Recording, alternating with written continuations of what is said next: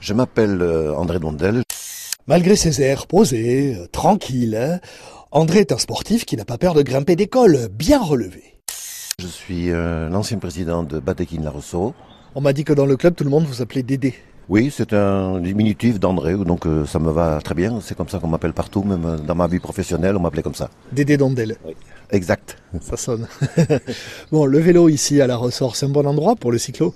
Tout à fait, mais il n'y a qu'à regarder la configuration des lieux. euh, celui qui veut se promener, euh, celui qui veut faire même euh, de l'exercice physique un peu plus poussé, il y a tous les ingrédients ici, il y a tous les reliefs pour les gens qui ont besoin de se dépenser, de faire du vélo. On peut attaquer la montagne, mais on a des randos plus tranquilles si on le souhaite aussi. Tout à fait, on peut aller vers l'intérieur, du côté des Landes, du côté de la Dour, le long de la Dour. On peut trouver des parcours euh, bien plats. euh, Il y en a pour tous les goûts. Je pense qu'ici, on est vraiment gâté pour ça. Vous, vos goûts, euh, Dédé, ça va vers quoi? Ben, mes goûts, euh, principalement au début, c'était plus, vu ma morphologie, de faire du plat. Mais j'apprécie beaucoup de monter des petits cols ici. Ils sont tranquilles et tout. Il y a le paysage, il y a tout, il y a la nature, il n'y a pas de circulation. C'est c'est vraiment idéal pour, pour faire du vélo. Citez-moi une rando, par exemple, que vous avez fait dernièrement. Alors dernièrement, qu'est-ce qu'on a fait? Eh Ben, on a été faire la Migueline du Rennes parce qu'on a pris l'habitude d'aller de l'autre côté, ce qu'on appelle ici, hein, en Navarre.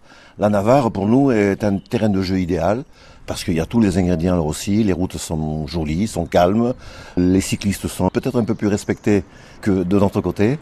Et euh, on est allé faire, non, au mois de juillet, la cyclosportive, la Migueline du Rennes, qui est une épreuve super bien organisée, très conviviale, avec euh, vraiment tous les ingrédients qu'il faut pour euh, passer une bonne journée. On y retourne régulièrement. C'était surtout un coureur complet euh, qui est connu de tout le monde pratiquement euh, parce qu'il a quand même gagné cinq fois le Tour de France Oui. et il est résident euh, là-bas à Villabade, sa ville natale, où il organise tous les ans une épreuve vraiment de, de très grande qualité avec des anciens partenaires à lui et tout ça. C'est vraiment une épreuve qui est réputée et qui nous va bien à nous euh, dans cet esprit de convivialité, de partage et de balade aussi parce que bon, ceux qui veulent faire de la course, ils font de la course et nous on est plus dans la promenade qu'en disant que voilà que la performance.